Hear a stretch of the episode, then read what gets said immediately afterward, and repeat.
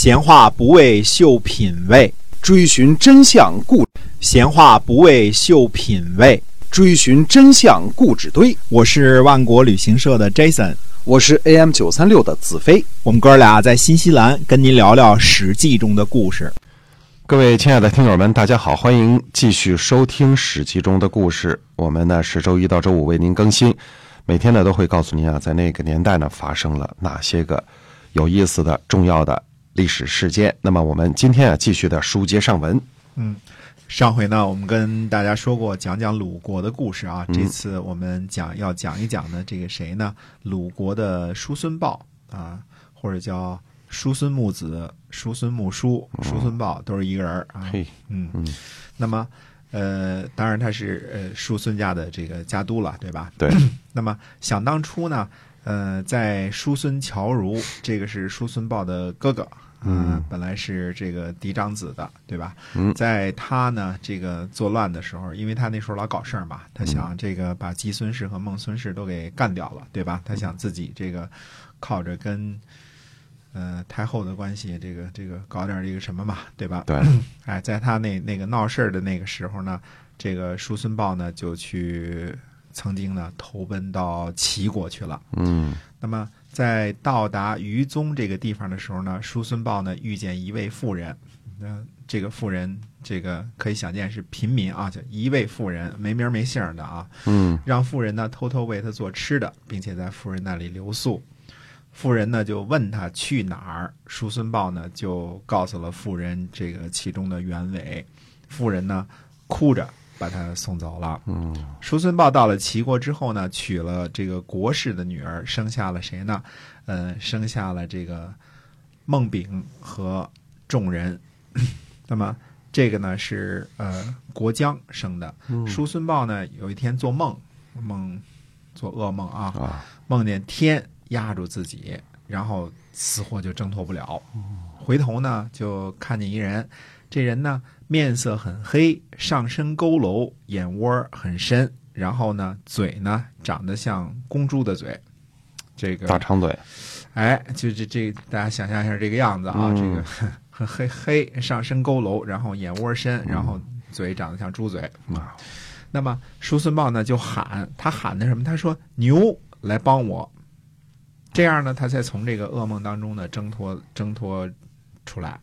早晨起来呢，他就召集他的徒属啊，嗯然后一个个查看，并没有其中任何人长得像他梦里这样的人。叔孙豹就说呢，说把这事儿呢记记下来，哎记录下来。等到后来呢，这个叔孙侨如呢也逃到了齐国，因为他的事儿也那个什么了嘛，被被鲁国给流放了嘛，也嗯逃到了齐国。那么叔孙豹呢就请他哥哥吃饭，请乔如吃饭。叔孙乔如说呢，他说鲁国呀，因为祖上的关系啊，一定会保存我们这一族，嗯一定会招你回去。说那时候你怎么办呢？叔孙豹回答说呢，说我早就盼着这一天了。所以看这叔孙豹也是挺挺挺直立人啊。嗯，对，也意思你犯了你犯了罪了，我可、我可那个正好是吧？稍微的不客气。嗯那么鲁国人呢，果然就找就派人来找这个叔孙豹。叔孙豹呢，呃，也没有通知这个叔孙侨如，就自个儿就回国了，回鲁国了。嗯，等到叔孙豹呢继承了叔孙家族的这个家督之后呢，这个于宗的这个妇人呢，就献给了叔孙豹一只雉鸡。叔孙豹呢就问起这个妇人的儿子，那么妇人回答说呢，儿子都长大了，可以捧着雉鸡呢跟从我了。把这个儿子找来一看呢，这个人呢就像那个梦中那个人完全的一样。叔孙豹呢也不问他叫什么名字，就冷不丁喊了一声“牛”，牛，喊了一声“牛”，就跟他在梦里一样啊。嗯哎，这个儿子就回答说在。嗯，可见他名字就叫牛 啊 啊啊！然后呢，叔孙豹呢就把当时的这个土属都找来了，就让大家看，说你看这人长得是不是想当初这个给你们说的那个人的那个样儿啊？然后我喊他一声牛，他就答应了。让大家来见证一下想当初那个梦境当中的事儿啊。啊，呃，后来呢，就让这个牛呢做了小官儿，叔孙豹呢很宠爱他。呃，长大以后呢，就让他管理呢叔孙家的政事。那么这个史书当中呢，没有把这些事情呢写的那么的清楚啊，但是。呃，叔孙豹呢在富人家留宿，然后呢，这个儿子呢应该是叔孙豹的私生子，当然也有可能不是，但是因为从后文来看的话呢，是的可能性呢是非常非常之高的。但是古人写书比较简洁啊，所以没把这些事写清楚啊。那么叔孙豹呢返回到鲁国了，这时候呢还没有去迎迎回这个国疆，呃。结果呢，这个叔孙豹在齐国的朋友叫公孙明啊，就就把国将给娶了。就是这个朋友小心啊，有点小心朋友啊。对对，叔孙豹就发怒，非常的生气啊。所以最后叔孙豹呢，也当时呢就没有把这两个儿子接回来。那么直到什么时候？直到这两个儿子长得很大了之后，才把他们接回鲁国。那就是说，呃，生气嘛，生气这个。公孙明趁机这个把人媳妇儿给娶了，对，娶了国将啊。嗯，那么叔孙豹呢，在游秋打猎的时候呢，呃，秋游啊，在秋游打猎的时候呢，得了病，就这个不舒服了。叔牛呢，呃，想让这个叔孙家呢产生乱子，以便趁机呢占有叔孙家。那就是说，呃。如果是树牛没有一点血缘关系的话，他不会有这种念想嘛，对吧？对，他如果是纯粹是外人的话啊，就是一个路上留宿的一个富人的儿子的话，不会有这种事情啊。那么当然也可能有，也不是一点这个可能性都没有啊。但是基本上可以断定是叔孙豹的私生子，就是路上留宿的时候的这个私生子。然后这个树牛呢，就强迫谁呢？强迫这个孟炳和他这个盟士要服从他，嗯。孟丙呢不肯，孟丙是嫡长子，对吧？呃，从齐国接回来的。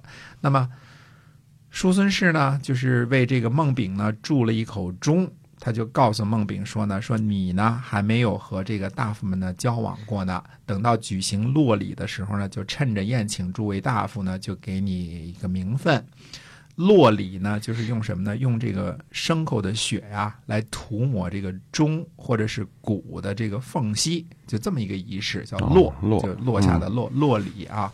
后来这个呃，这个引申为什么呢？引申为这个 裂缝的意思。呃，所以这个这个训这个这个动作啊，叫信。信呢就是信的信哎挑衅的信，嗯，信呢就是这个抹这个裂缝的这个动作。后来我们有一句话叫“信古信中”，就是用这个祭祀古，用见血啊，祭祀中这个意思啊。现在我们还用挑衅这个词儿，挑衅这个词儿是从这儿来的啊。那么等到一切呢都准备好了之后呢，就让树牛呢。去向叔孙豹呢请求一个日期，因为这是一个礼嘛，对吧？所以得找个好日子啊。树牛呢进去拜谒这个叔孙豹，呃，那么当时呢并没有提起呢这个选择日期的这个事情。树牛出来之后呢，自个儿瞎编了一个日子。等到宾客呢。到那个下边那个日子都到了啊，那么叔孙豹呢突然听到了钟声，其实他不知道嘛，对吧？对，听到了钟声，然后树牛呢就禀告说呢，说孟炳啊正在会见北边正在会见呢北边富人的客人，就是指的齐国的公孙明。嗯，说这个孟炳呢敲着钟会见他那个干爹啊，他那个养父呢。嗯，叔孙豹发怒啊，叔孙豹最恨的就是这个这个。公孙明啊，嗯，那么叔孙豹发怒呢，就当时就要这个从病榻上起来，要亲自去问个清楚。那么树牛呢就阻止了他。等到宾客走了之后呢，叔孙豹呢就让人拘捕了孟炳，并且在外边呢杀了他。哎，这个这个树牛呢。嗯，怎么说呢？看来是个大管家，里外得靠着他通信儿，非常受这个叔孙豹的宠爱啊。对。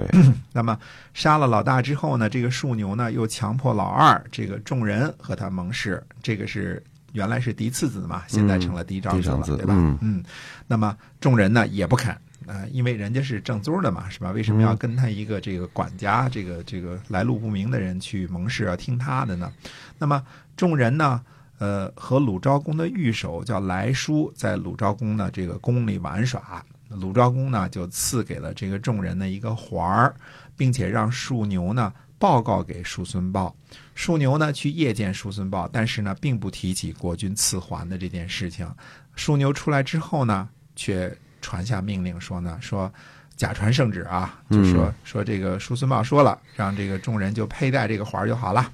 嗯，那么叔牛呢，又回去对朱孙叔孙豹说，他说呢，要把众人引荐给国君吗？